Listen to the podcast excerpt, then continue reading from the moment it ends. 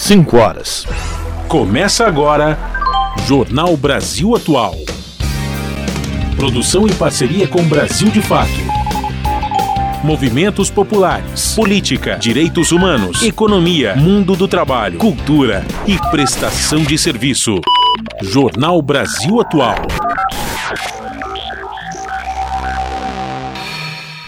Olá, muito boa tarde. Hoje é quinta-feira, dia 7 de dezembro. Eu sou Rafael Garcia, junto com Cosmo Silva, apresentando mais uma edição do Jornal Brasil Atual. E estas são as manchetes de hoje.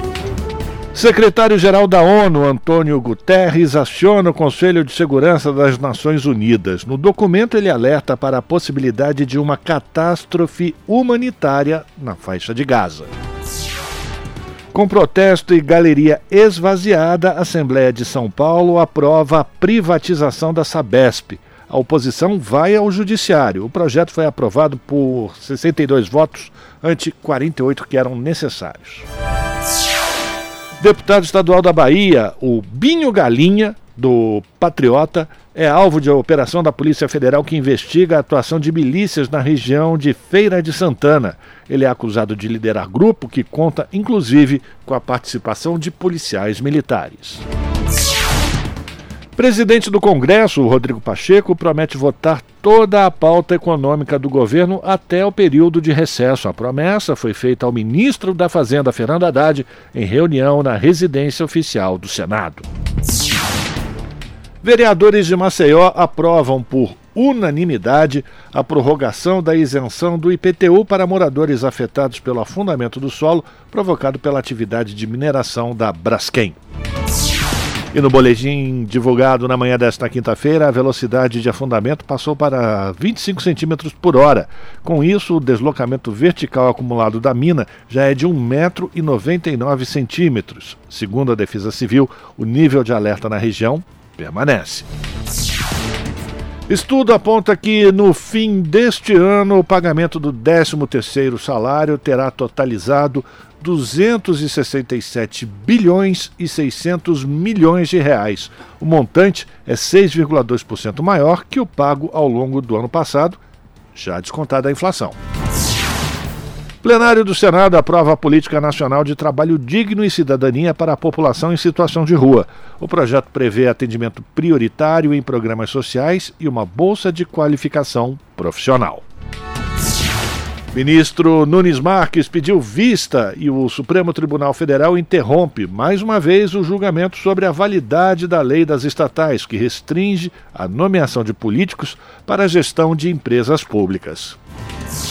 São 5 horas 3 minutos pelo horário de Brasília. Participe do Jornal Brasil Atual por meio dos nossos canais nas redes sociais.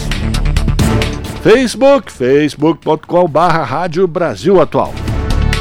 No Instagram, arroba Rádio Brasil Atual. Twitter, arroba RA Brasil Atual. Ou pelo WhatsApp, o número é 11 9 6893 7672.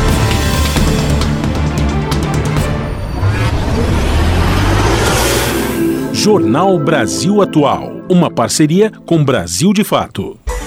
Na Rádio Brasil Atual. Tempo e temperatura. A tarde desta quinta-feira, aqui na capital paulista, é de tempo parcialmente nublado e abafado. Os termômetros marcam 29 graus neste momento. Tem previsão de chuva com intensidade forte para o período da noite e madrugada, chuva intensa e volumosa, acompanhada de raios e ventania. Em lugares sujeitos a deslizamento de terra e alagamentos, cuidado redobrado porque a previsão é de bastante chuva. Na madrugada, a temperatura fica na casa dos 22 graus. Na região do ABC, Santo André, São Bernardo do Campo e São Caetano do Sul, a tarde desta quinta-feira é de tempo nublado e abafado, agora 29 graus. No ABC Paulista também tem previsão de pancadas de chuva durante o período da noite, chuva com intensidade moderada a forte, acompanhada de raios e rajadas de vento. Na madrugada, a temperatura fica na casa dos 22 graus. Em Mogi das Cruzes, a tarde está predominantemente nublada. Os termômetros marcam 29 graus neste momento. Tem previsão de chuva com intensidade moderada a forte a partir do período da noite. Chuva acompanhada de raios e ventania. Na madrugada, a temperatura fica na casa dos 21 graus. Em Sorocaba, a tarde desta quinta-feira é de tempo nublado e temperatura alta. Os termômetros marcam neste momento 33 graus. Em Sorocaba, tem previsão de pancadas de chuva que começam a partir do período da noite, chuva forte e volumosa que vem acompanhada de rajadas de vento. Na madrugada, a temperatura fica na casa dos 22 graus. E em São Luís do Paraitinga, a tarde desta quinta-feira é de tempo nublado, agora 29 graus. Também tem previsão de chuva no período da noite na região de São Luís do Paraitinga, mas não é uma chuva forte. Essa chuva é localizada e fraca, e a temperatura fica na casa dos 20 graus na madrugada. Rafa, Cosmo, no finalzinho do jornal eu volto para falar como fica o tempo nesta sexta-feira. Na Rádio Brasil Atual, está na hora de dar o serviço. São 6 horas e 6 minutos. Vamos saber como é que está a situação do trânsito aqui na cidade de São Paulo, final de tarde de quinta-feira. A CET, a Companhia de Engenharia de Tráfego, diz que nesse momento são 681 quilômetros de ruas e avenidas monitoradas com trânsito congestionado. A pior região é a Zona Oeste, apresentando 248 quilômetros de lentidão. Depois vem a Zona Sul com 146, Zona Leste 102 Zona Norte 93, finalmente a região central, 92 quilômetros de lentidão nas ruas que são monitoradas pela CT e a tendência, segundo a Companhia de Engenharia de Tráfego, é de crescimento desse índice de congestionamentos desde agora para o início da noite. E mais um recado da CT, ah, os carros com placas finais 7 e 8 estão proibidos de circular no centro expandido da cidade de São Paulo por conta do rodízio municipal de veículos. Já o metrô informa que todas as suas linhas estão operando dentro da normalidade, inclusive aquelas que foram entregues para iniciativa privada. Azul, verde, amarela, vermelha, lilás e prata, todas com sinal verde, segundo o metropolitano. E a CPTM, a Companhia Paulista de Trens, diz que as sete linhas que cruzam a região metropolitana de São Paulo também têm as operações normais nesse final de quinta-feira. Tudo verde aqui, tanto para os trens do metrô como para os trens da CPTM. Por fim, vamos dar uma checada aqui nas condições da Anchieta e da Imigrantes. Bom, para o motorista que vai até a região do ABC, não há nenhum ponto de congestionamento. Porém, se o destino final é a Baixada Santista, o motorista vai encontrar já complicação na rodovia dos imigrantes Deixa eu ver aqui. Não, não, na verdade, a rodovia dos imigrantes vai apresentar problemas no sentido São Paulo, de quem vem do litoral para a capital.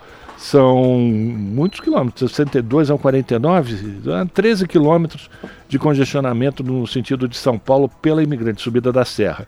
A Anchieta também apresenta trânsito congestionado, aí no sentido litoral, do 38 até o 55, e a concessionária informa que é por conta de excesso de veículos. Deve ter muito caminhão descendo a serra nesse momento. A Ecovias também diz que as, a estrada, uh, o sistema Anchieta Imigrantes, apresenta céu limpo, tempo bom, não há incidência de neblina. Então é aquela história, né, gente? Cuidado na estrada, vamos devagar. E se você precisa pegar o caminho para a praia, boa viagem!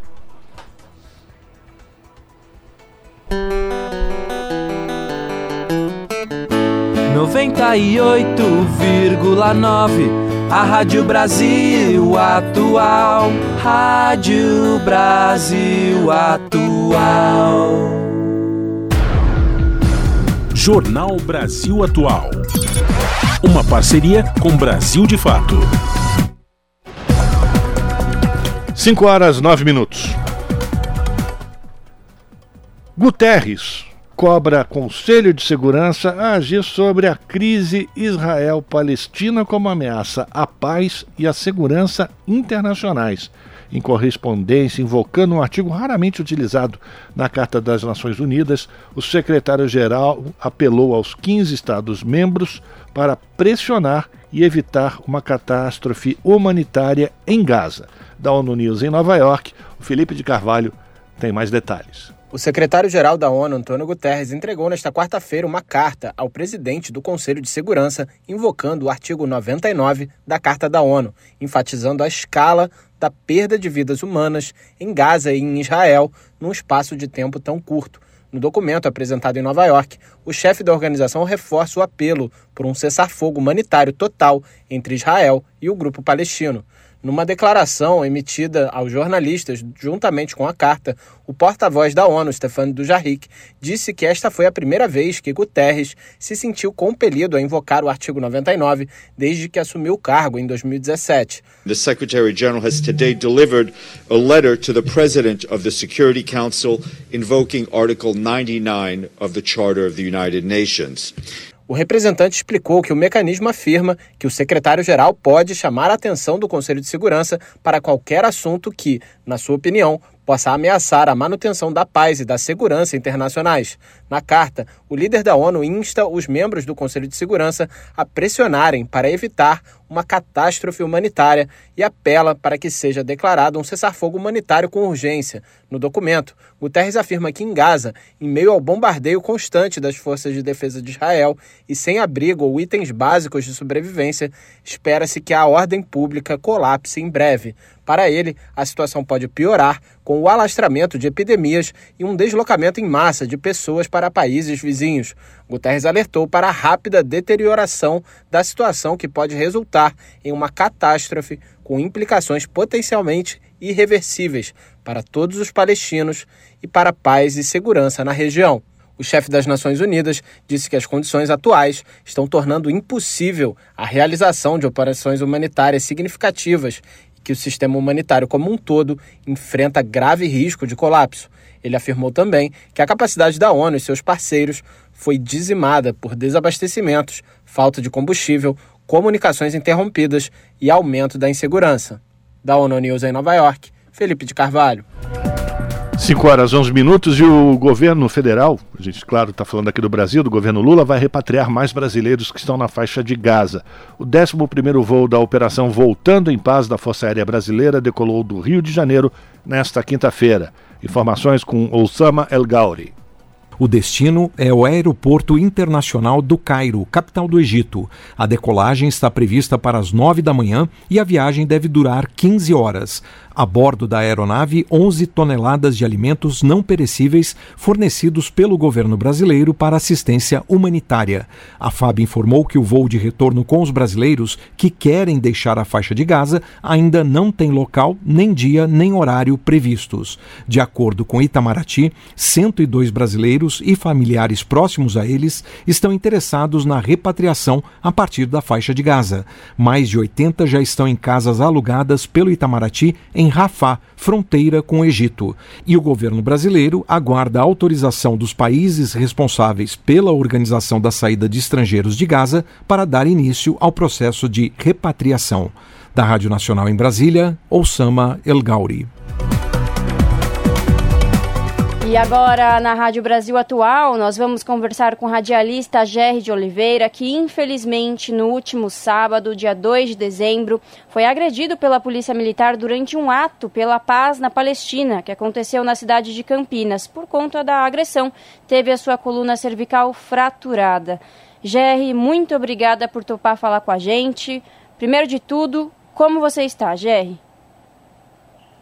Eu estou imobilizado né? Estou com uma, uma cinta cervical, com muitas dores na região da coluna e aguardando uma recuperação rápida, apesar de que o problema é, é muito sério, né? Por pouco eu não fiquei tetraplégico, né?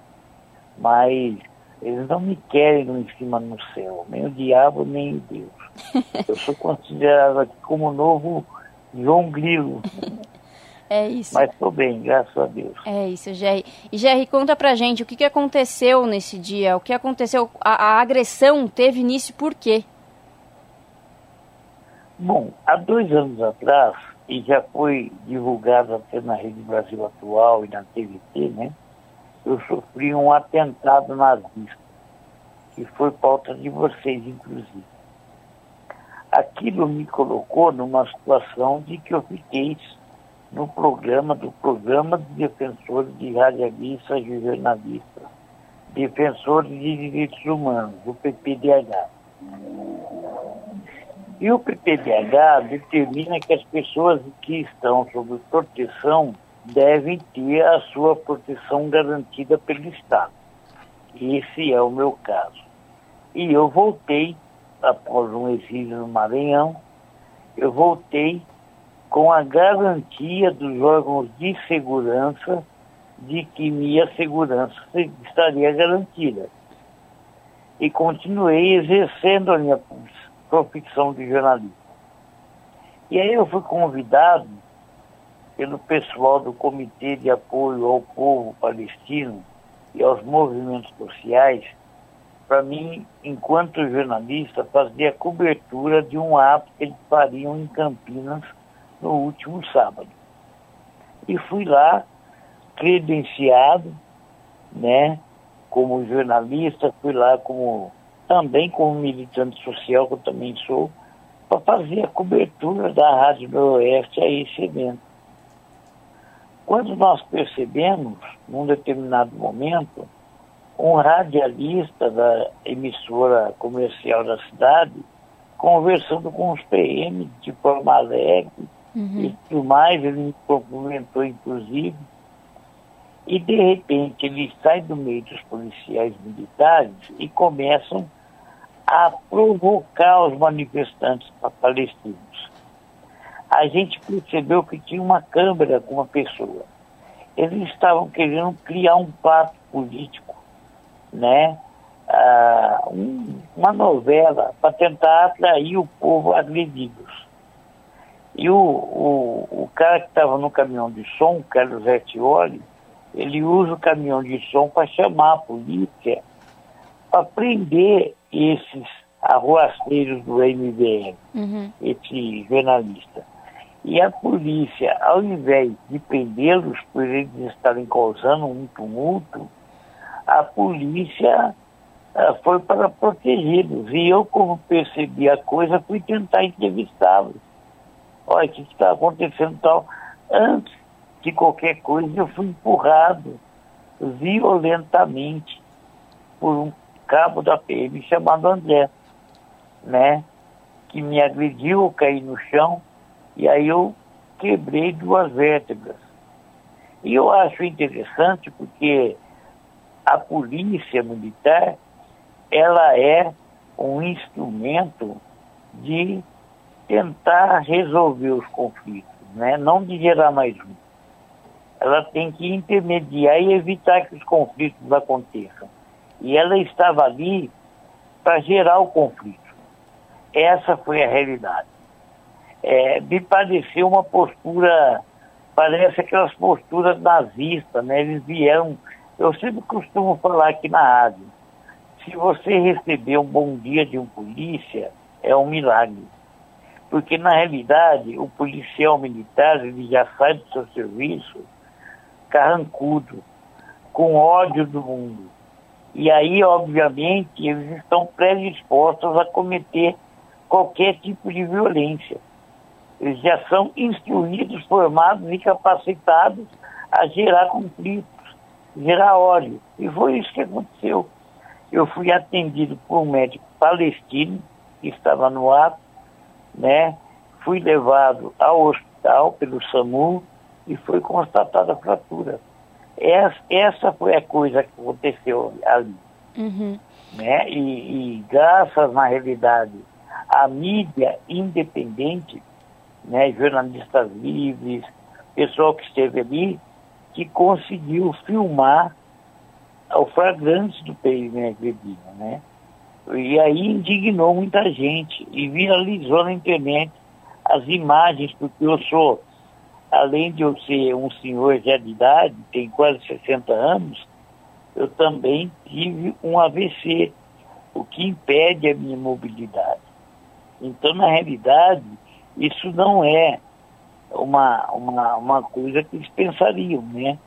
Se tivesse com boas intenções, eles me protegeriam e não me agrediriam desse, dessa forma. Então, todo mundo percebeu e o vídeo viralizou por causa disso, né? Exatamente. E, e é muito triste, é muito triste. aconteceu. Sim, ô Jerry, e assim, após essa agressão, após tudo que aconteceu, eu tô aqui com uma série de prints de ameaças que você recebeu, é isso mesmo? Pois é, eu fico até meio preocupado, porque como eu estou num programa de proteção, obviamente o tiro saiu pela culata da extrema-direita, porque eles perceberam que não conseguiram atingir o seu intento. E aí, como eu sou um jornalista que defende direitos humanos, obviamente, como jornalista, viralizou por causa disso. Porque eu tomei algumas decisões. Primeiro, a responsabilização do Estado. Né? A instituição Polícia Militar é responsável pela minha agressão. Segunda questão, o comandante em chefe da Polícia Militar, que é o governador de Estado, também tem responsabilidade nisso. Será criminalizado né, por causa disso. E terceira questão, a Rádio Jovem Pan, aonde estava sendo ensaiado com os seus locutores, serão responsabilizados, porque aquilo também é uma fábrica de fake news. Uhum. Eles tentaram con con con construir foi uma fake news. E como é que você pode ter um veículo de comunicação que deveria legitimar a, a, o Estado Democrático fabricar fake news? Sabe, uma mentira deslavada. E a outra questão é que a própria Rádio Jovem Pan deve ser punida no sentido de que ela tem uma autora que teve, tem que prestar um serviço público e isso que eles tentaram fazer não é serviço público. Então tem que criminalizar o PM, o governador, a instituição Polícia Militar, a rádio e os dois jornalistas. É uma pena ter que fazer isso, né? Num caso só você tem que tomar várias medidas. Mas, infelizmente, como a gente é militante de direitos humanos e a gente luta por justiça, não teremos problemas e não temos medo de colocar essas pessoas no banco do céu. Em decorrência por conhecerem o meu histórico na luta por direitos humanos, eu tenho recebido muitas ameaças. Mas isso não me abala não, continuarei na luta. Eu só estou esperando a alta médica para começar a agir da forma que eles merecem. E não Jerry, vai ficar impune. e Jerry, houve algum posicionamento por parte da polícia após este episódio, né? Após a agressão? Olha, a frase de Goebbels é bem objetivo, que era o líder da propaganda nazista. Uma mentira dita mil vezes se transforma numa verdade. De fato. Então eles tentam, a todo custo, construir a sua narrativa, Uhum. dizendo que não houve nada, que eu não fiz o boletim de ocorrência. Como é que eu iria fazer um boletim de ocorrência se eu estava quase aleijado? Será que não tem um policial mais inteligente para se relacionar com a imprensa? Será que eles tentam construir uma narrativa a partir da simples constatação de que eles são uma autoridade que detém um poder e uma fé pública? O que ficou constatado ali é que houve má fé da polícia militar ao responder aos questionamentos da imprensa. Isso é má fé pública. Isso tem que ser questionado também. Exatamente. Infelizmente, eu recebi um monte de ameaças, né, e venho recebendo ainda até agora, duas horas até estava recebendo, de uma postura das pessoas, né, conservadoras ligadas ao movimento Brasil Livre, tentando construir desinformação. A primeira que eles estão falando é que eu me joguei. Até me apelidaram de Neymar, né? Cara, quem vê as imagens sabe que é, que é muito longe. Então, é esse tipo de postura que nós precisamos discutir. Quando eu estive numa coletiva do presidente Lula aqui em Campinas, eu fiz a seguinte indagação: como nós iremos desnazificar o Brasil? Após a eleição do Bolsonaro, legitimou o nazismo. As pessoas adquiriram a postura do nazismo. Tanto que, você tem uma ideia, por exemplo, tem um vereador aqui em Campinas que se diz judeu e que propôs aqui um centro de internação. É, esse, como é que chama? Pessoas é, viciadas de droga, internação compulsiva. Nossa. Ele se inspira em quem? Ninguém. Para você ter uma ideia, a, a, a nazificação do Brasil, ela voltou, porque nós não resolvemos o problema da punição dos torturadores da ditadura. Parece que, que, que virou uma cultura legitimar tortura, morte, esse tipo de coisa. E eu, infelizmente, fui vítima pela segunda vez. Né? Primeira com um ataque nazista, né? onde o delegado, numa postura arrogante, despreparada para o que ocorreu no primeiro ataque, foi uma briga de bar sendo que nem bar eu vou e o cidadão que me atacou anda com uma suástica tatuada no peito e falando que é direito legítimo dele ter essa tatuagem. Um cara desse deveria ser preso. De fato. o, o Gerry, e vamos então é essa questão que a gente vai colocando. Sim, e desculpa te cortar, Jerry. Vamos lembrar também que essas ações truculentas, agressivas da polícia contra manifestantes são, infelizmente, corriqueiras, né? Ontem, durante ato na Lesp, a Assembleia Legislativa do Estado de São Paulo, policiais atacaram manifestantes durante ato contra a privatização da, da Sabesp e, além de utilizarem spray de pimenta contra os manifestantes, eles também usaram um cacetete. Inclusive, integrantes da, da UP, né, da Unidade Popular, eles foram presos e indiciados por associação criminosa agressão, resistência e desobediência. E se a gente fizer um paralelo com, com as manifestações pró-Bolsonaro, por exemplo, a gente não vê essa mesma atitude por parte da PM, né, Gerry? Olha, eu sou bem objetivo em dizer. Quando eu falo instituição polícia militar, eu falo da formação que a Academia de Polícia Militar tem hoje no Brasil. Não é só aqui em São Paulo, todos os estados. A formação nas academias de polícia é uma escola de nazista. É uma escola do que há de pior e mais violador de direitos humanos no mundo. A gente precisa fazer um debate por inteiro disso.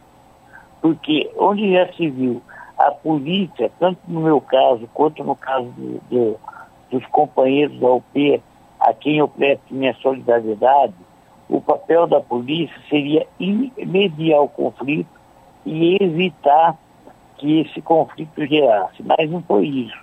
O que a polícia fez ontem na Assembleia Legislativa e o que fez comigo, ela foi com um instrumento para gerar o conflito.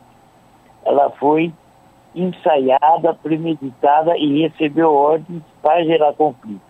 Por isso que nós vamos criminalizar a instituição Polícia Militar e o governador, porque é ele, ou o governador assume que ele não tem, não tem uh, capacidade de dirigir uma polícia e renuncie, ou ele assuma que ele não tem controle dela, que ele entregou o controle da polícia a esses grupos fascistas.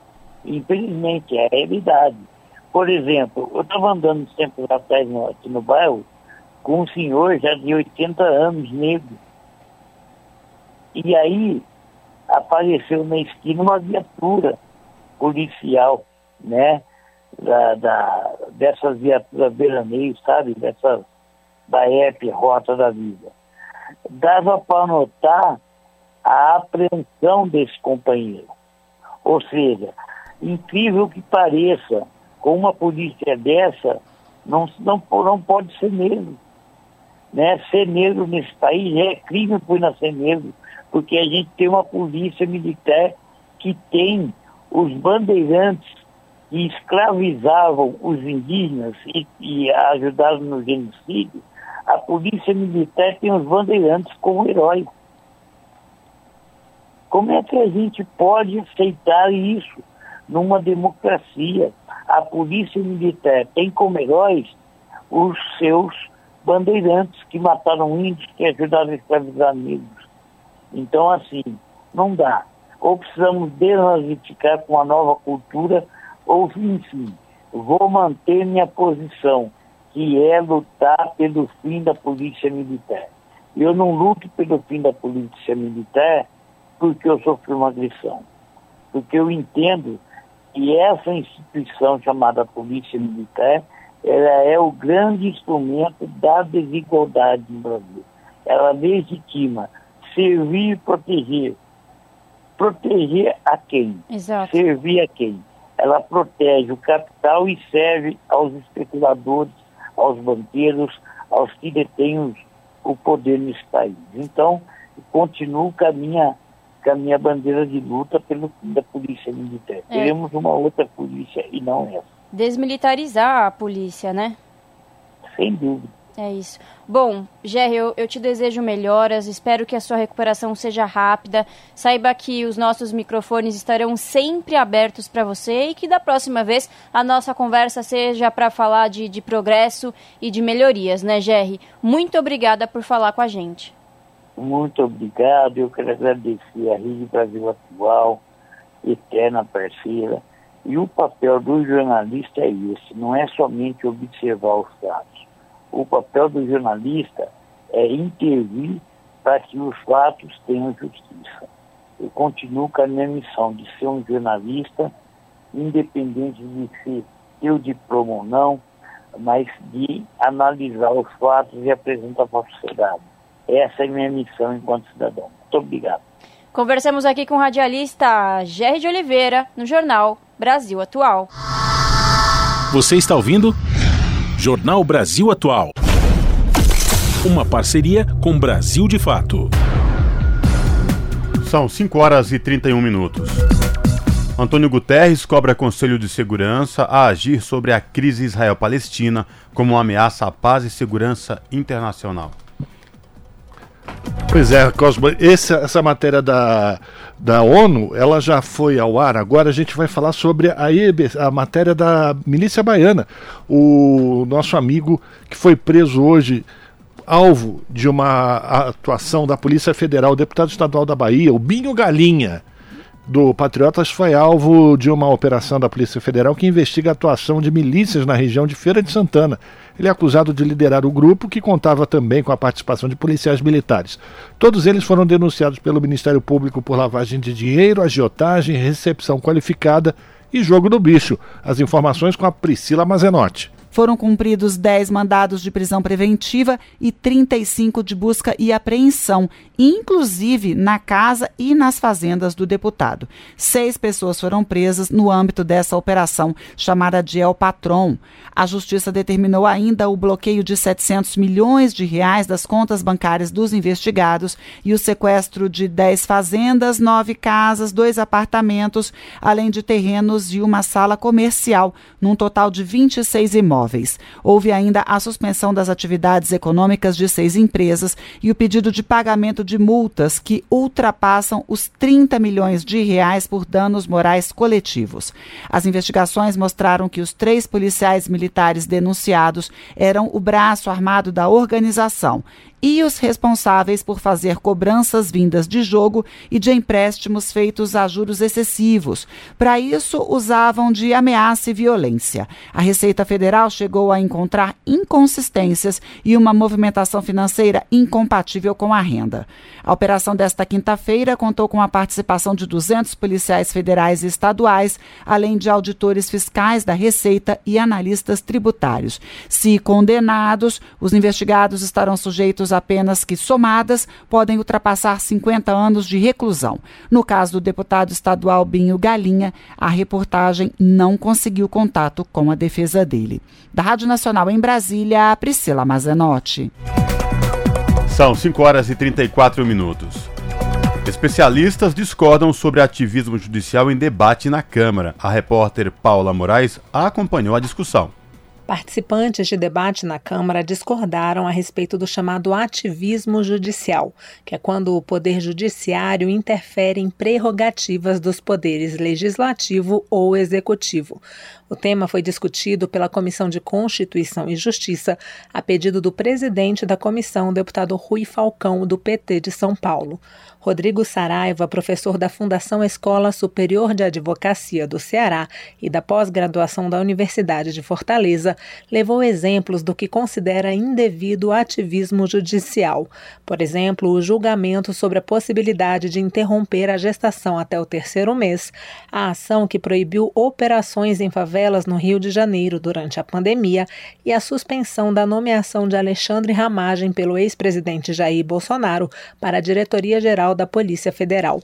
Segundo Saraiva, a situação ultrapassou todos os ditames legais. A pergunta é se o nome ainda é esse. Dá para chamar hoje tudo aquilo que o Supremo tem feito de ativismo? Ele não passou completamente em todos os ditames constitucionais, legais, restritos àquilo que deveria ser determinado, que eles, como guardiões da Constituição, e não ao contrário, como parece aquilo que tem acontecido? Para Pedro Estevam, professor de Direito no mestrado e doutorado da PUC de São Paulo, por outro lado, as constituições existem para limitar decisões políticas.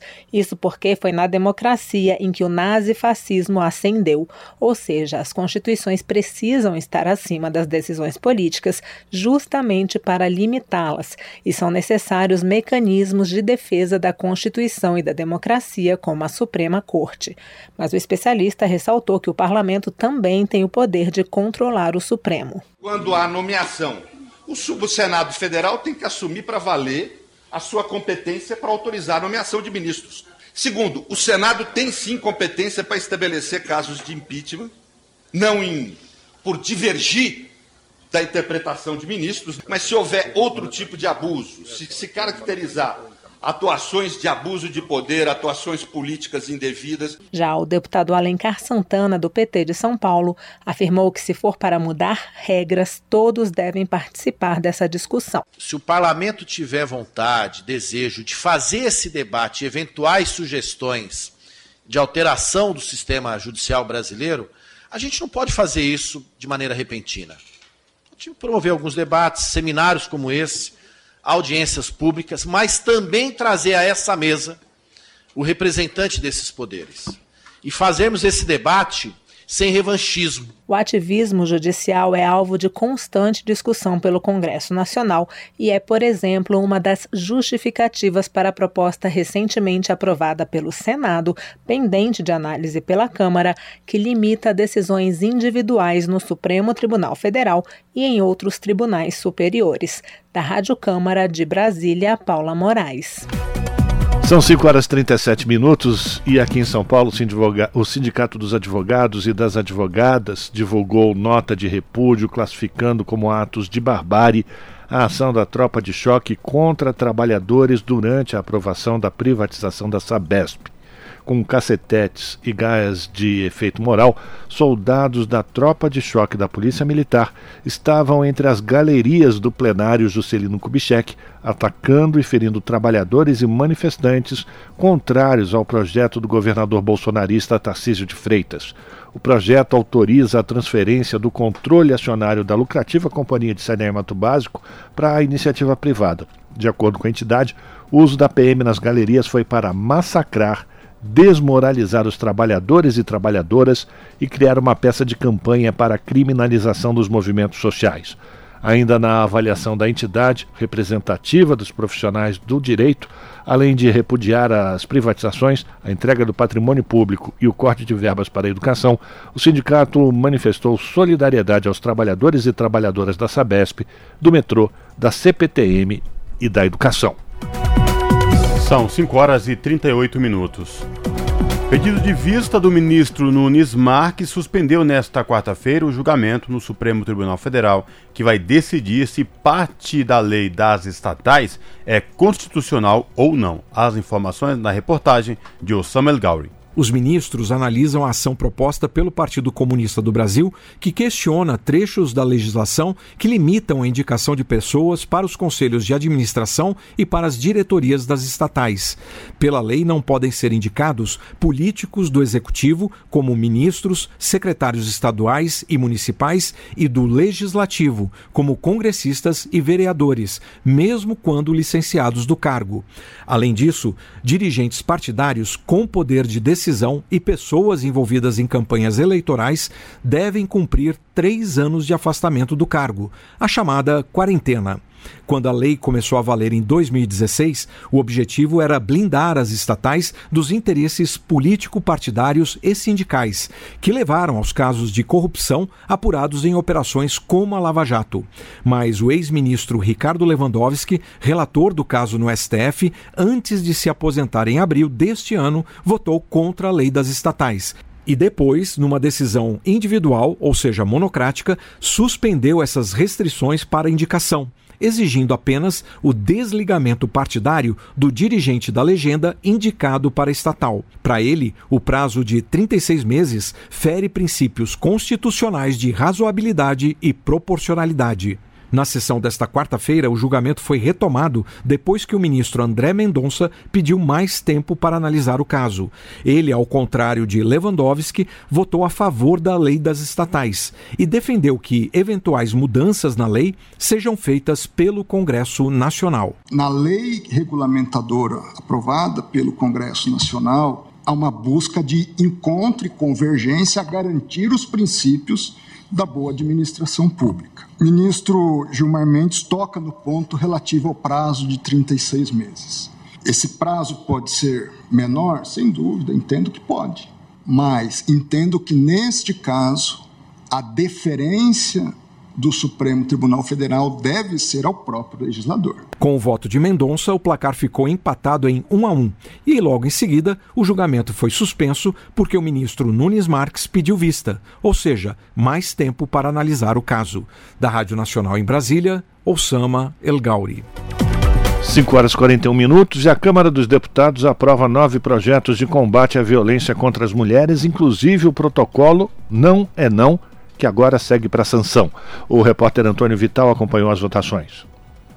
Duas iniciativas globais voltadas para combater a violência contra as mulheres levaram o plenário da Câmara a aprovar oito projetos com medidas como um protocolo para a segurança de mulheres em casas noturnas, aumento de pena para violência doméstica, o fim do atenuante para idosos e jovens condenados por agressões e o julgamento pela justiça comum de militares acusados de agressão.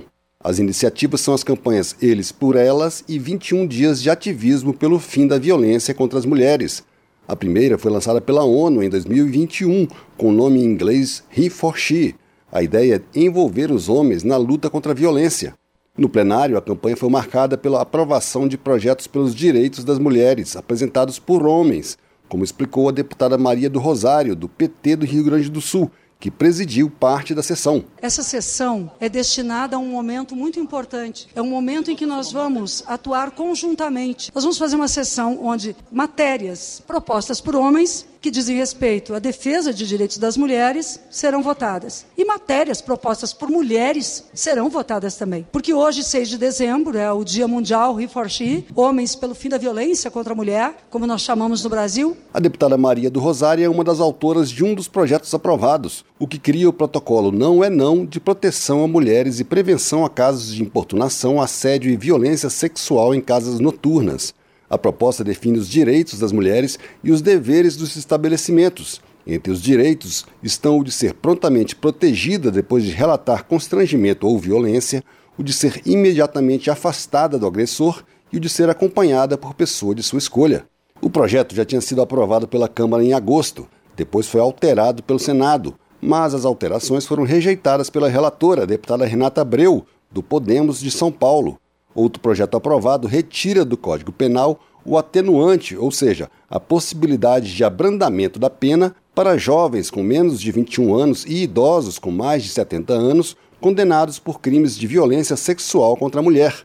A deputada Laura Carneiro, do PSD do Rio de Janeiro, autora da proposta, disse que o fim do atenuante é um avanço. Na verdade, nós acabamos com a prescrição dos crimes contra a dignidade sexual, que tratam especificamente da prescrição maiores de 70, menores de 21. Nós avançamos na proteção da mulher brasileira contra a violência. Também foi aprovado o projeto que autoriza o juiz decretar a prisão preventiva de acusados de crimes previstos na Lei Maria da Penha, sem a necessidade de pedido do Ministério Ministério Público ou do delegado. O projeto teve como relatora a deputada Soraya Santos, do PL do Rio de Janeiro, que defendeu a importância de uma decisão rápida da Justiça a favor da segurança da mulher. O Brasil ainda é o quinto país no mundo que mais machuca suas mulheres. E essas mulheres não podem ficar esperando passar por outro juizado ou qualquer requerimento que impeça. A decisão tem que ser automática. E esse Congresso já tem dado sinais disso. Quando nós, por exemplo, permitimos a retirada do agressor de casa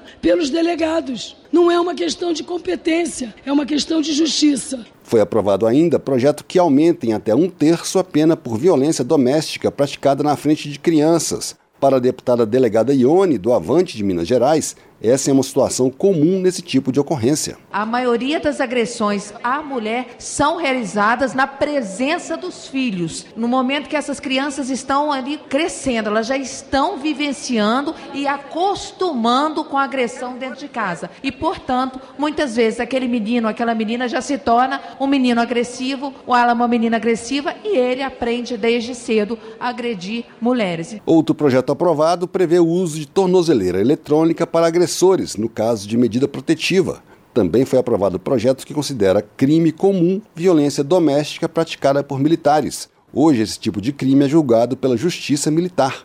Outro projeto também aprovado aumenta para 20 anos o prazo para uma vítima de crime sexual buscar reparação civil do agressor.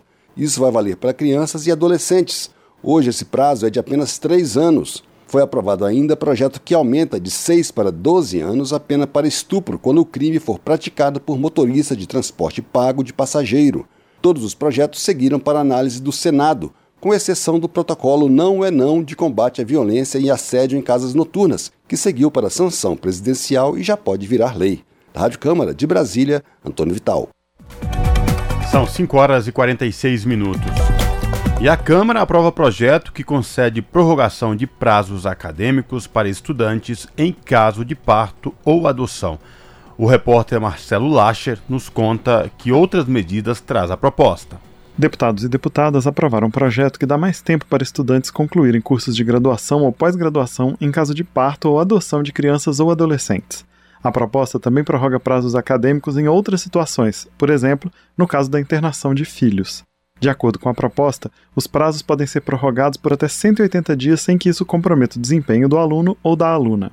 O prazo maior será concedido para a conclusão de disciplinas, para entrega de trabalhos finais, para defesa de teses e até para publicação obrigatória de artigos. A condição para isso é a comprovação da necessidade. A prorrogação de prazos também será concedida se houver necessidade de internação por mais de 30 dias de filhos. Nesse caso, o prazo extra será o mesmo período da internação. O projeto também aumenta o período de prorrogação de bolsas de estudo concedidas por agências de fomento. Hoje, a legislação já permite a prorrogação por 120 dias em caso de nascimento de filhos. A proposta aumenta o prazo para 180 dias e inclui também as bolsas de pesquisa. Se o nascimento ou a adoção forem de crianças ou adolescentes com deficiência, a prorrogação da bolsa será pelo dobro do tempo, ou seja, até 360 dias. O projeto foi apresentado pela deputada Talíria Petroni, do PSOL do Rio de Janeiro, mas foi alterado pela relatora, deputada Tabata Amaral, do PSB de São Paulo. O projeto original previa a prorrogação dos prazos apenas para bolsistas, e o texto da relatora acrescentou as demais situações. No plenário, o parecer foi lido pela deputada Laura Carneiro, do PSD do Rio de Janeiro, que defendeu o aumento do número de situações em que os prazos acadêmicos podem ser prorrogados. A Lei 13.536 equacionou a questão dos bolsistas, mas deixou descobertos os demais estudantes de mestrado ou doutorado por oportunidade do parto, nascimento de filhos ou processo de adoção. Reconhecemos, portanto, a oportunidade de aprovação da proposta em tela. O projeto foi aprovado de maneira simbólica, sem votos contrários. Para a deputada Érica Cocai, do PT do Distrito Federal, o projeto protege os direitos das mães e das crianças. Eu acho que é muito importante porque você condiciona os prazos para a pós-graduação ao direito à maternidade, que é o direito da própria criança, para além de ser o direito da própria mulher. O projeto que dá mais tempo para estudantes concluírem cursos de graduação ou pós-graduação em caso de parto ou adoção seguiu para análise do Senado. Da Rádio Câmara de Brasília, com informações de Antônio Vital, Marcelo Larcher. Você está ouvindo? Jornal Brasil Atual. Uma parceria com Brasil de Fato. São 5 horas e 49 minutos. A Prefeitura de Maceió informa que enviou à Braskem um pedido para reabrir as negociações de indenização após a inclusão diária do bairro Bom Parto no monitoramento de risco. A extração de salgema da mineradora na capital de Alagoas tem provocado o afundamento do solo na, regi na região. E quem vai trazer mais informações para a gente é a Daniela Longuinho. Em julho deste ano, ficou acertado com a empresa petroquímica um acordo de 1 bilhão e 700 milhões de reais por danos causados em 2018. Naquele ano, diversos imóveis de bairros da cidade apresentaram rachaduras e foram registrados afundamentos em residências e vias públicas. Em nota enviada à Rádio Nacional, a Prefeitura de Maceió afirma que a reabertura da discussão tem o objetivo de de apurar novos danos causados ao município, dada a expansão da área afetada. Segundo a Prefeitura, o novo mapa de linhas de ações prioritárias ampliou a área de realocação e intensificou o monitoramento. Esse documento está na quinta versão e foi elaborado em colaboração com a Defesa Civil Nacional e a Universidade de Pernambuco. O texto ressalta que o aprimoramento não indica riscos imediatos imediatos à população. O município de Maceió afirma ainda que a tentativa de um novo acordo com a Braskem não invalida e nem altera o que foi pactuado anteriormente. A nota diz também que a Braskem responderá por todos os danos já ocorridos, bem como os que eventualmente venham a ocorrer. Nós procuramos a empresa Braskem para um posicionamento, mas nosso pedido não foi respondido até o fechamento desta reportagem reportagem. Com produção de Diana Vitor, da Rádio Nacional em Brasília, Daniela Longuinho. São 5 horas e 51 minutos. E por falar em Maceió, a Câmara dos Vereadores local aprovou ontem, por unanimidade, a prorrogação da isenção do IPTU, imposto sobre a propriedade predial e territorial urbana, até 30 de dezembro de 2028, para os moradores afetados pelo afundamento do solo provocado pela atividade de mineração da Braskem. Além da isenção, os vereadores também aprovaram uma redução da alíquota do ISS, que é o Imposto sobre Serviços, para 2% para comerciantes dessas regiões pelo mesmo prazo. A isenção do IPTU será aplicada desde que seja o único imóvel da titularidade do beneficiário e utilizado como residência pelo proprietário e seus familiares, seja o único imóvel de titularidade do beneficiário ou utilizado no exercício da atividade econômica, no caso de pessoas jurídicas. A Defesa Civil de Maceió informou nesta quinta-feira que a velocidade de afundamento do solo diminuiu. Ontem, a medição apontava que a velocidade vertical era de 28 centímetros por hora. No boletim divulgado na manhã desta quinta, a velocidade passou para 25 centímetros por hora, apresentando um movimento de 6 centímetros nas últimas 24 horas. Com isso, o deslocamento vertical acumulado da mina é de 1,99m. Segundo a Defesa Civil, o nível de alerta na região que sofre com a possibilidade de colapso do solo da mina permanece. Jornal Brasil Atual. 5 horas e 53 minutos. Quase 11 milhões de pessoas já renegociaram dívidas pelo Desenrola Brasil. Os valores atingiram 29 bilhões de reais, segundo o balanço do governo. Leandro Martins, da Rádio Agência Nacional, tem mais detalhes. 10 milhões e 700 mil pessoas já renegociaram dívidas pelo programa Desenrola Brasil, que começou em julho deste ano. Somados, os valores atingem 29 bilhões de reais. Os dados foram apresentados nesta quarta-feira na divulgação do Censo Nacional do Desenrola. Na primeira fase foram atendidos 7 milhões de brasileiros que tinham dívidas de até 100 reais. Com valores maiores, foram atendidos 2 milhões e 700 mil endividados. Na segunda fase do programa, a renegociação atendeu a um milhão de pessoas, que somadas renegociaram 5 bilhões de reais. Nessa etapa, 21% dos valores foram quitados à vista e os outros 79% em parcelas. Mais de 98% dos municípios brasileiros tiveram pelo menos uma pessoa que renegociou dívidas pelo desenrola, o que aponta a adesão de praticamente todas as cidades. Adriano Paor, representante da B3, a Bolsa de Valores do Brasil, ressalta que o prazo para renegociação é de até 60 meses, mas que a média está em 11 meses para quitar. Ele chama a atenção para a vantagem nos descontos de até 90%. Uma pessoa que está com uma dívida de cartão de crédito ela vai trazer a dívida dela, que, digamos, custe 10 mil reais para mil reais. E a partir do momento que ela renegociou, os juros dela cai de 15% ao mês para 1,8% ao mês. A pessoa não precisa pagar a primeira parcela à vista. Então, é um benefício muito grande. O secretário de Reformas Econômicas do Ministério da Fazenda, Marcos Pinto, aponta que muitas dívidas foram negociadas com o pagamento do 13º salário. O dia de maiores renegociações no desenrola até agora foi o dia que foi paga a primeira parcela do 13º no final do mês passado. Então isso mostra que a população está interessada, está comprometida em, em renegociar suas dívidas. Ainda segundo o secretário Marcos Pinto, a pasta vai enviar ao Congresso uma medida provisória para permitir a renegociação por pessoas que ainda não têm o certificado prata ou ouro na plataforma SouGov. E acrescenta que o Ministério vai tentar também a prorrogação por mais alguns meses do Desenrola Brasil, que está previsto para encerrar este ano. Da Rádio Nacional em São Paulo, Leandro Martins.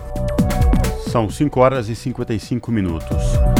Estudo da CNC, que é a Confederação Nacional do Comércio de Bens, Serviços e Turismo, aponta que no fim deste ano o pagamento do 13º salário terá totalizado 267 bilhões e 600 milhões de reais. O montante é 6,2% maior do que os 251 bilhões e 900 milhões de reais pagos ao longo do ano passado, já descontada a inflação. O valor médio do benefício equivale a R$ 2.980, revelando, portanto, avanço real em relação aos R$ 2.882 pagos em 2022. Após dois anos de direcionamento predominante para o pagamento de dívidas, em 2023 os gastos no comércio deverão voltar a liderar a intenção de alocação dos recursos oriundos da segunda parcela do 13º salário. Para a Confederação, este comportamento deriva da expansão de renda e do emprego ao longo do ano, bem como do recuo da taxa média de juros nas operações envolvendo pessoas físicas.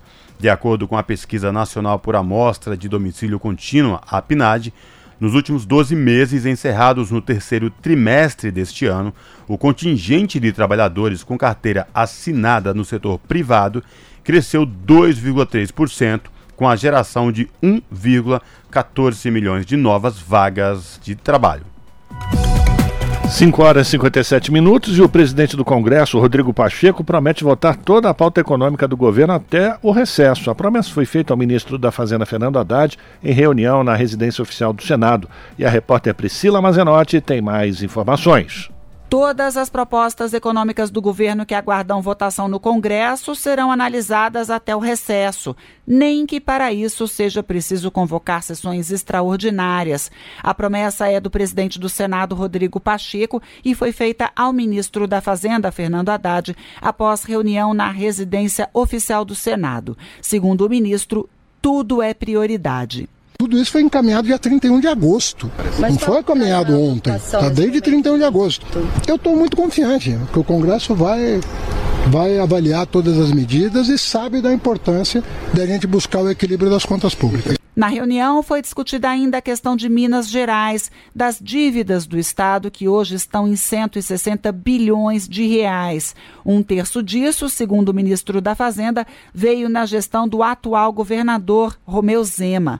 Haddad ainda criticou a postura de Zema na renegociação da dívida. Então aqui fica o apelo para que o governador Zema adote uma posição mais construtiva, né, menos conflitiva com o presidente do Congresso Nacional, quem é, que é, quem é afinal vai deliberar sobre o tema. Porque qualquer que seja o acordo, vai ter que passar pelo Senado Federal.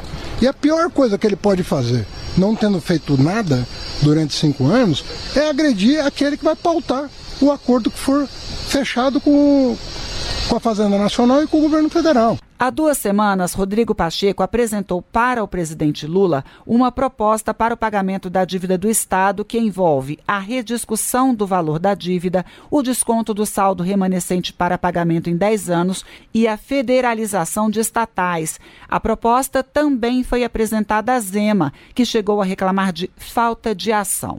Após a reunião desta quinta-feira, o presidente do Senado, Rodrigo Pacheco, anunciou um acordo para adiar o pagamento da dívida até 31 de março do ano que vem. A proposta será levada ao Supremo Tribunal Federal. O ministro Fernando Haddad disse que é favorável à definição desse prazo para que até lá se chegue a uma solução. Da Rádio Nacional em Brasília, Priscila Mazenotti. 18 horas. Rádio Brasil Atual. Para sugestões e comentários, entre em contato conosco por e-mail redação@jornalbrasilatual.com.br ou WhatsApp DDD 11 96893 7672. Acompanhe a nossa programação também pelo site redebrasilatual.com.br.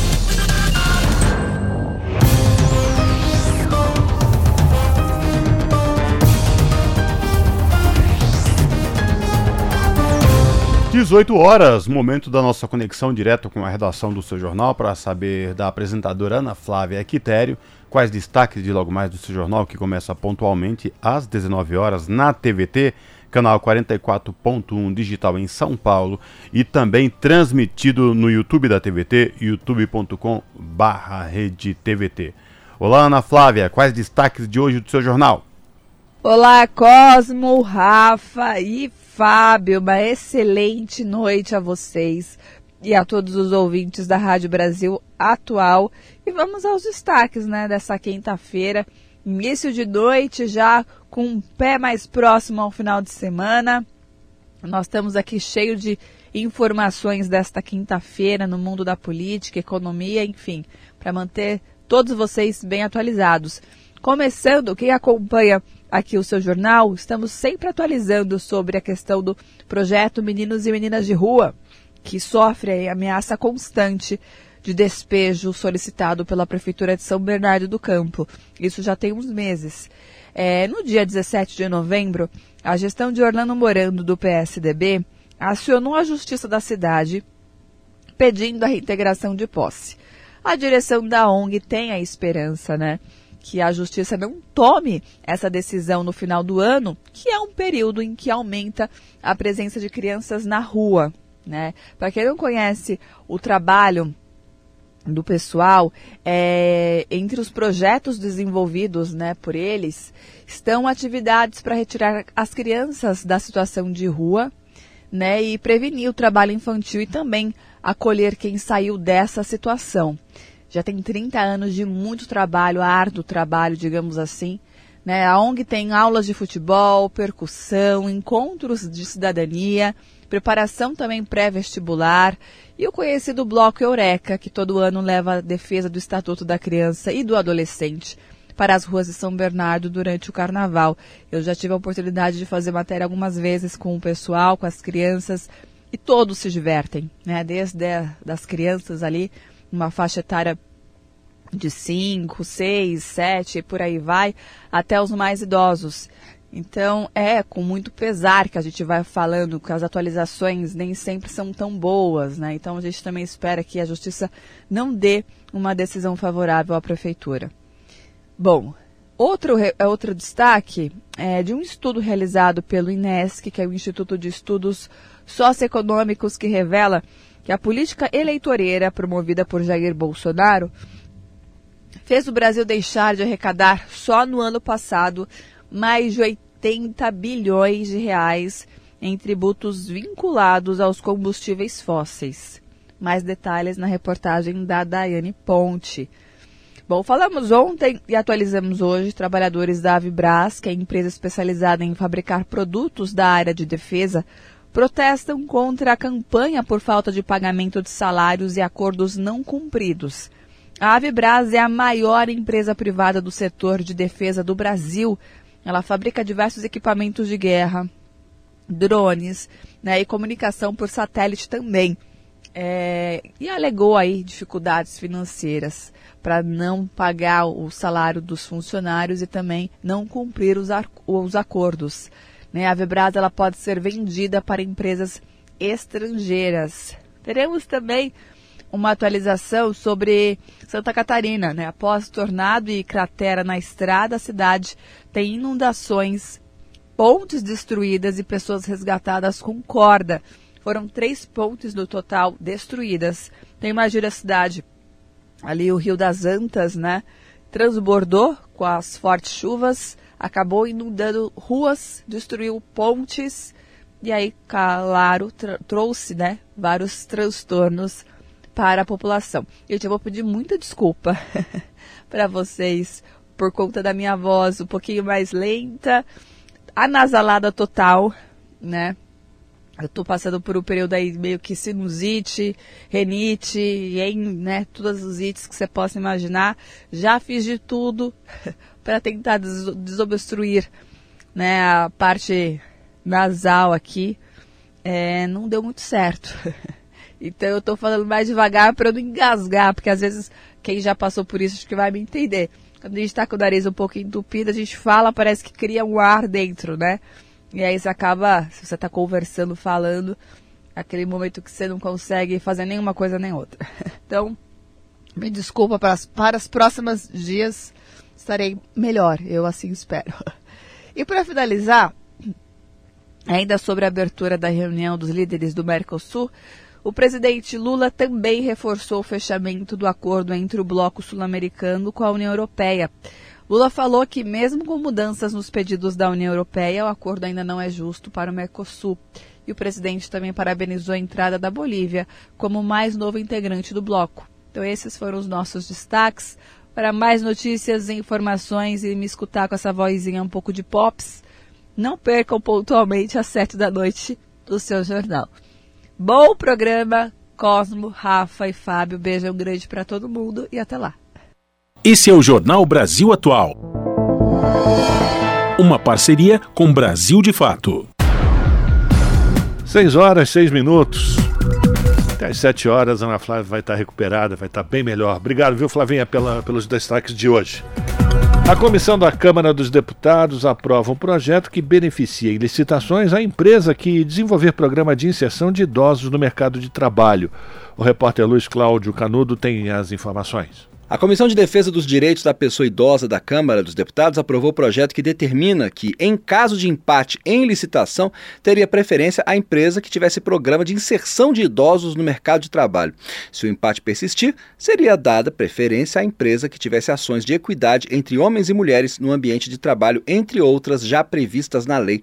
A proposta é do deputado Afonso Mota, do PDT do Rio Grande do Sul, e muda a nova lei de licitações. O relator, deputado Aliel Machado, do PV do Paraná, foi favorável ao texto e diz que a medida aumentaria a reinserção das pessoas idosas no mercado de trabalho ao incentivar a contratação por empresas que participam de licitação. Isso vai ajudar muito a cumprir uma meta estabelecida como regra no Estatuto da Pessoa Idosa e ajudará muito para que o mercado de trabalho receba com menos preconceito, com mais ações e utilize da boa experiência, da experiência vivida que nós temos das pessoas com mais experiência, das pessoas mais idosas, para que elas voltem ao mercado de trabalho. O projeto que determina que, em caso de empate em licitação, teria preferência a empresa com programa de inserção de idosos no mercado de trabalho será analisado agora pelas comissões de Defesa dos Direitos da Mulher, Finanças e Tributação e Constituição e Justiça. Em princípio, a proposta não precisa passar pelo plenário. Da Rádio Câmara de Brasília, Luiz Cláudio Canuto.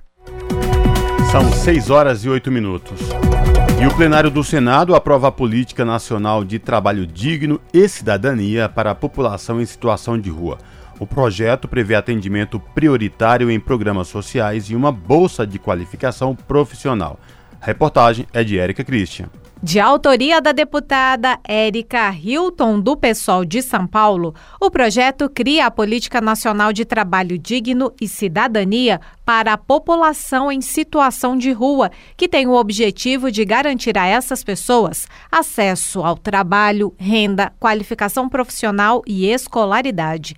A proposta prevê a prioridade em programas sociais e de habitação popular, capacitação para o mercado de trabalho e o pagamento de uma bolsa para a qualificação profissional, que ainda será regulamentada, mas que não impedirá o recebimento de outros benefícios, como o Bolsa Família.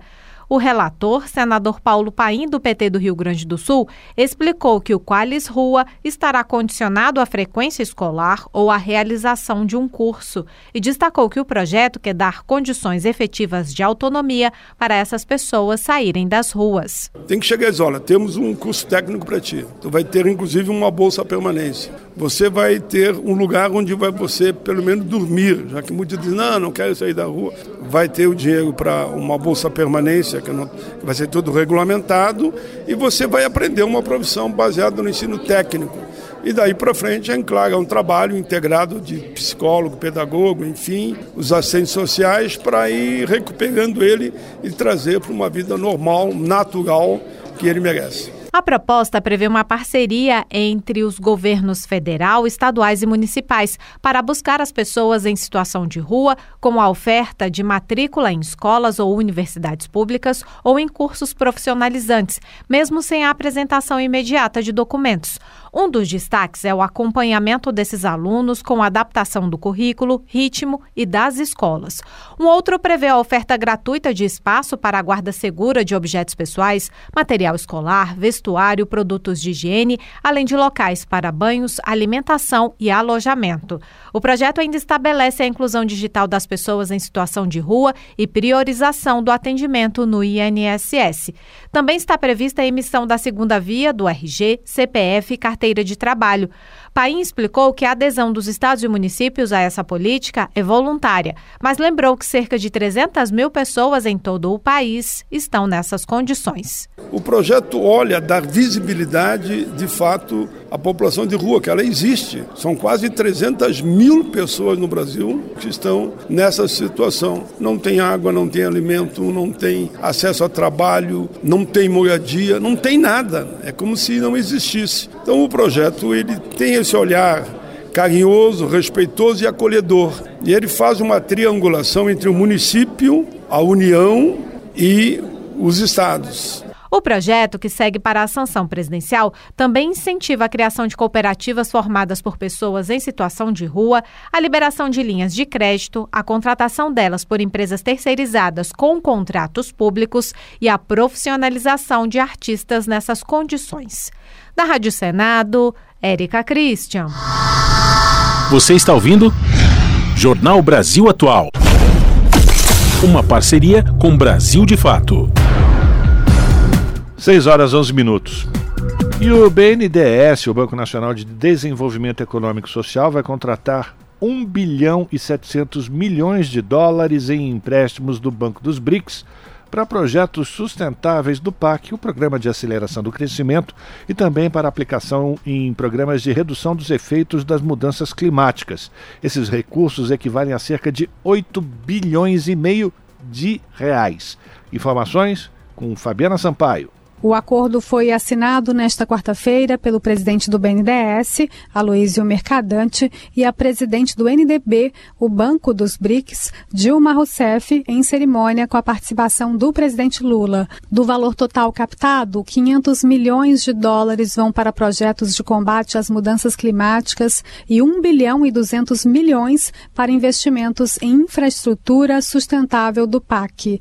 O presidente Lula defendeu o endividamento e a alocação de recursos no BNDES para investimentos no país. Ele também destacou a importância da atuação diferenciada do Banco dos BRICS em relação ao FMI, Fundo Monetário Internacional. Nós não podemos repetir o que faz o FMI. O FMI não empresta dinheiro para salvar, ele empresta uma corda para a pessoa se enforcar. Então é preciso que a gente conte como é que a gente vai resolver uma dívida de 870 bilhões de dólares que tem o continente africano.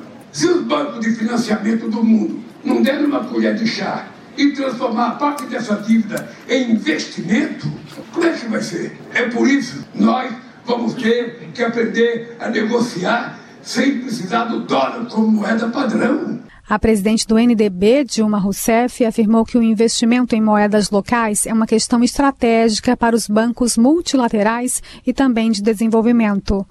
A gente tem de perceber que isso faz parte de uma, de uma tendência no mundo de diversificação das moedas. Você tem, tinha um sistema unipolar, um sistema unilateral, centrado só em algumas moedas fortes, e agora há uma, uma nova uma nova tendência de diversificar esse, esse movimento. Os empréstimos com o Banco dos BRICS já foram aprovados pelo Senado Federal e têm garantia soberana da União.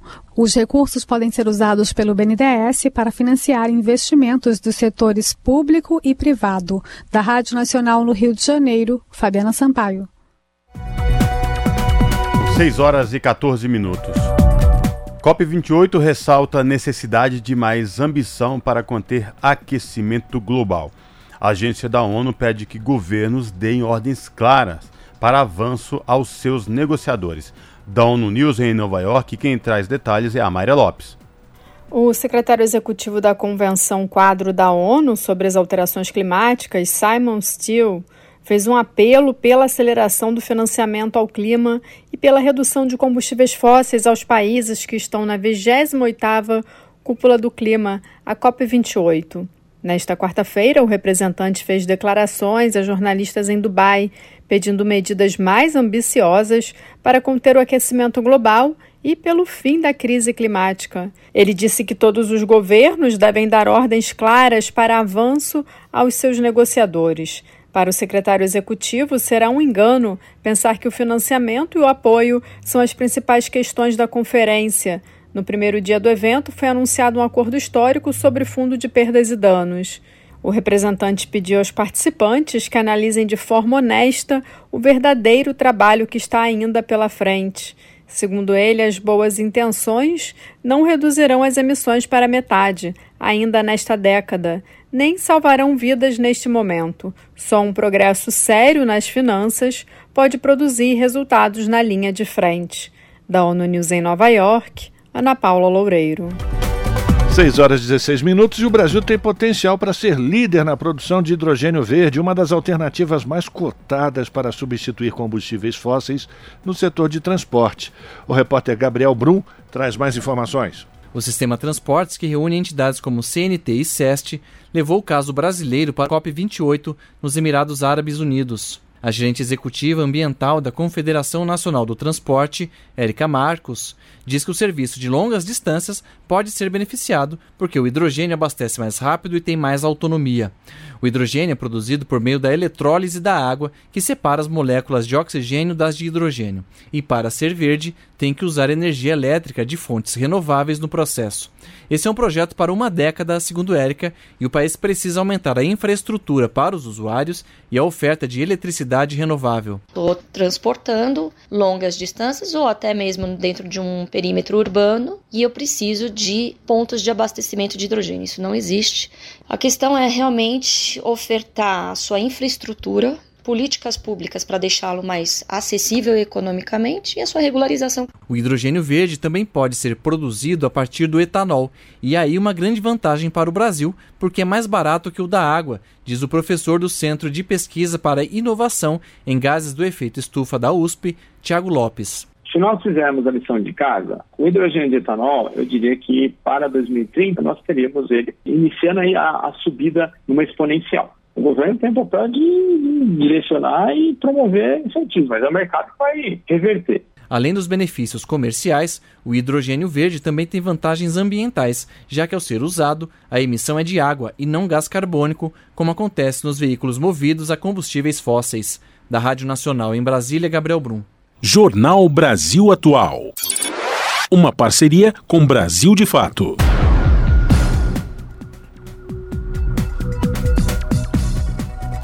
São 6 horas e 18 minutos. O ministro da Agricultura diz que negocia com a equipe econômica mais 500 milhões de reais para seguro rural.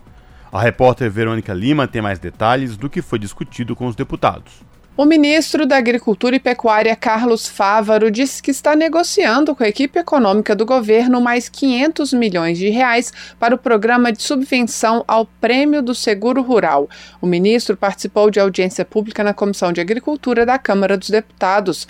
Segundo Carlos Fávaro, o valor reservado no orçamento para este ano já foi usado. Foram 933 milhões de reais. Mas há necessidade de mais recursos devido às dificuldades climáticas enfrentadas pelos produtores rurais e ao aumento do preço das apólices, entre outros fatores. Nós não podemos fechar o ano sem aportar pelo menos mais 500 milhões de reais para o seguro rural. É prioridade total. Não há nenhuma insensibilidade do governo com relação a isso. Posso garantir a vocês. É questão orçamentária. O seguro rural é um auxílio fornecido pelo governo para o produtor contratar uma apólice contra riscos à safra, como cheias ou estiagens. O orçamento para essa ação tem girado em torno de um bilhão de reais desde 2020. Durante a audiência pública, deputados pediram apoio do ministro à cadeia de leite, segmento que enfrenta uma crise devido à alta das importações. O deputado Welter, do PT do Paraná, lamentou que o decreto editado para ajudar o segmento só vai produzir efeitos a partir de janeiro. Publicado em outubro, o decreto concede um benefício fiscal às empresas de laticínios ou cooperativas que comprarem leite no Brasil. No entanto, o decreto só entra em vigor no fim de janeiro, pois mudanças tributárias só podem ocorrer após 90 dias da sua aprovação. É uma pena que o decreto ficou nos três meses. Eu lamento isso. Eu estou triste com isso. Se tivesse forma legal, não ser três meses, aí eu vou fazer meia culpa. Acho que nós erramos. Preciso admitir isso. Se tinha como fazer, nós devíamos ter feito porque daí a crise já tinha superado. O ministro da Agricultura, Carlos Fávaro, também disse aos deputados que o governo está aberto a discutir o trabalho temporário no campo para participantes do Bolsa Família. O objetivo é permitir que o beneficiário trabalhe no período da colheita sem perder o benefício. A medida deve ser discutida com o ministro do Trabalho, Luiz Marinho. Da Rádio Câmara de Brasília, com informações de Janari Júnior, Verônica Lima. E avança ainda na Câmara dos Deputados um projeto que está uniformizando a reserva de vagas no serviço público para pessoas com deficiência, inclusive no caso de síndrome de Down. Luiz Cláudio Canuto. A Comissão da Câmara de Defesa dos Direitos das Pessoas com Deficiência aprovou o projeto que uniformiza as regras de reserva de vagas no serviço público a pessoas com deficiência, inclusive com síndrome de Down, para a União, Estados e municípios, nos três poderes. Atualmente, a legislação prevê que empresas com 100 ou mais empregados preencham de 2% a 5% dos cargos com pessoas com deficiência. A legislação também prevê, no âmbito federal, a reserva de 5% das vagas para pessoas com deficiência em concursos públicos e processos seletivos. O projeto original do deputado Duarte Júnior, do PSB do Maranhão, estabelecia um mínimo de 2% das vagas em concursos públicos e processos seletivos para pessoas com síndrome de Down, fora da parcela de deficientes. Mas o relator na Comissão de Defesa dos Direitos direitos das pessoas com deficiência mudou isso. Márcio Neiser, do PDT do Maranhão, propôs a reserva de 5% das vagas em concursos públicos para pessoas com deficiência, sem distinção, para todos os poderes e em âmbito federal, estadual e municipal. O relator, Márcio Neiser, explica. Hoje a legislação já fala para as empresas, inclusive também o próprio governo federal, um percentual que varia de acordo com o tamanho da empresa. Ou seja, você tem aí 2%, 3%, 4%, chegando até 5% das vagas reservadas para pessoas com deficiência. E a gente levou isso também para é, os órgãos públicos, né, em todas as esferas, e ampliando para os 5%, de forma que todo concurso, qualquer é, nova abertura de vaga, seja contemplada também pessoas portadoras de alguma deficiência. Pela proposta, o não cumprimento das regras seria motivo para a extinção do contrato administrativo e aplicação de sanções. Segundo o IBGE, existem 18,6 milhões de pessoas com deficiência no Brasil. Ainda de acordo com o Instituto, 26,6% das pessoas com deficiência encontram espaço no mercado de trabalho. O nível de ocupação para o restante da população é de 60 0,7%. A proposta que uniformiza as regras de reserva de vagas no serviço público a pessoas com deficiência, inclusive no caso de síndrome de Down, vai ser analisada agora pelas comissões de Administração e Serviço Público, de Finanças e Tributação e de Constituição e Justiça. Da Rádio Câmara de Brasília, Luiz Cláudio Canuto. 6 horas e 23 minutos. O Senado aprova a criação da Política Nacional de Atenção Psicossocial nas comunidades escolares.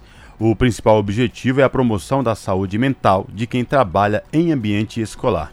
Quem traz os detalhes é o Pedro Pincer. O Senado aprovou o texto alternativo da Câmara ao projeto de Alessandro Vieira, do MDB de Sergipe, que cria a Política Nacional de Atenção Psicossocial nas comunidades escolares. O texto foi aprovado pelo Senado em fevereiro de 2022, mas como foi modificado pelos deputados, os senadores precisaram fazer uma nova votação. O principal objetivo da proposta é promover a saúde mental de todos os que integram a comunidade escolar, alunos, professores e demais profissionais que atuam na escola, além de pais e responsáveis. Para isso, traz medidas para chamar a atenção da sociedade sobre a importância do tema e para garantir o acesso da comunidade escolar à atenção psicossocial.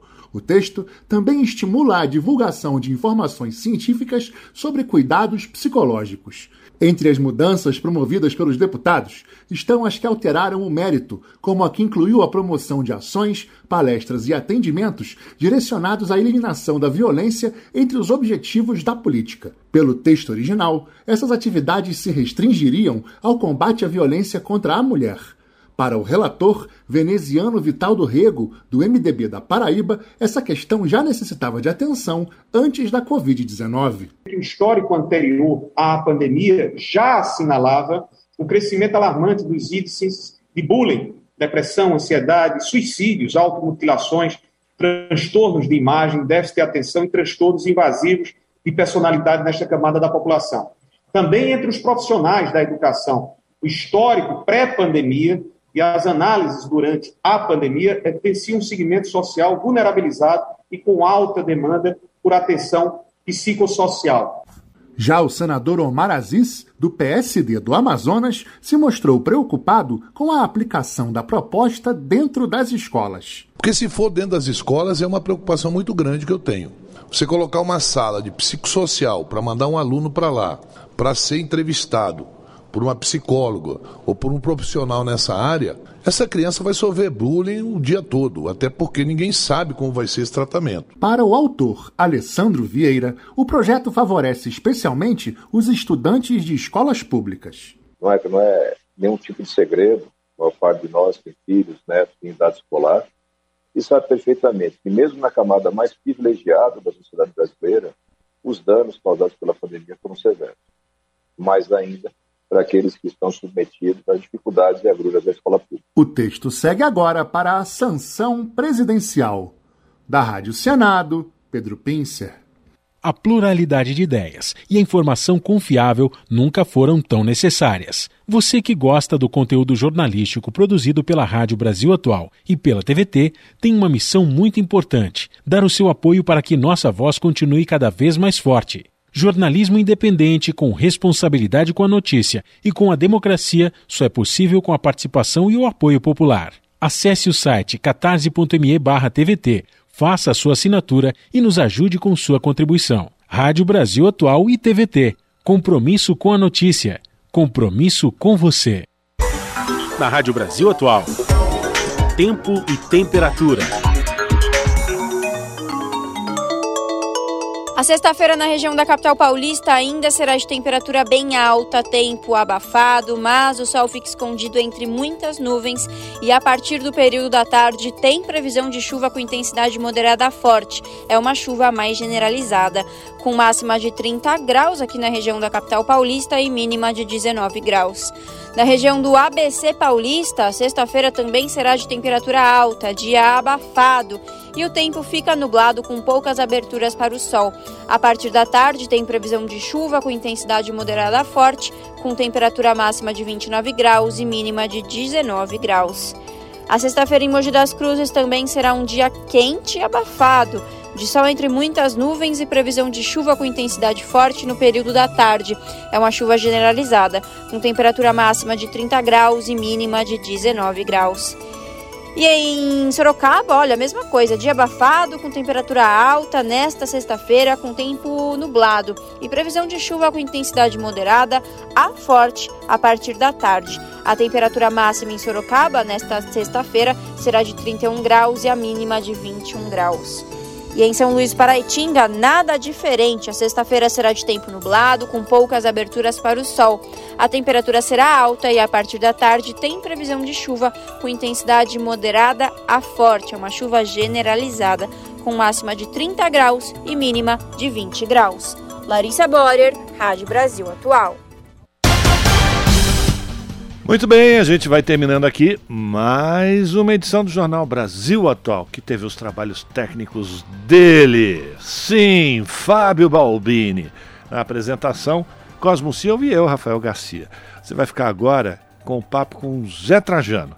Às sete da noite tem o seu jornal com Ana Flávia Quitério. E depois, às nove e quinze, você também acompanha o Juca Kfouri, porque hoje, quinta-feira, tem entrevistas e ele vai conversar com o deputado federal pelo Partido dos Trabalhadores de São Paulo, Newton Tato. O assunto, o papel do Brasil na COP 28. Portanto, a partir das 9 horas e 15 minutos pelo canal 44.1 digital, que tem o um sinal aberto para toda a região metropolitana de São Paulo. Ou se você preferir, pela internet no canal da TVT no YouTube, youtube.com barra Rede TVT, tenho entrevistas com Juca Kfouri. A você que nos acompanhou até agora, muito obrigado pela sua companhia, pela sua audiência. Um ótimo final de quinta-feira para todo mundo. E amanhã, a partir das 5 da tarde, a gente volta com mais uma edição do Jornal Brasil Atual. Até lá!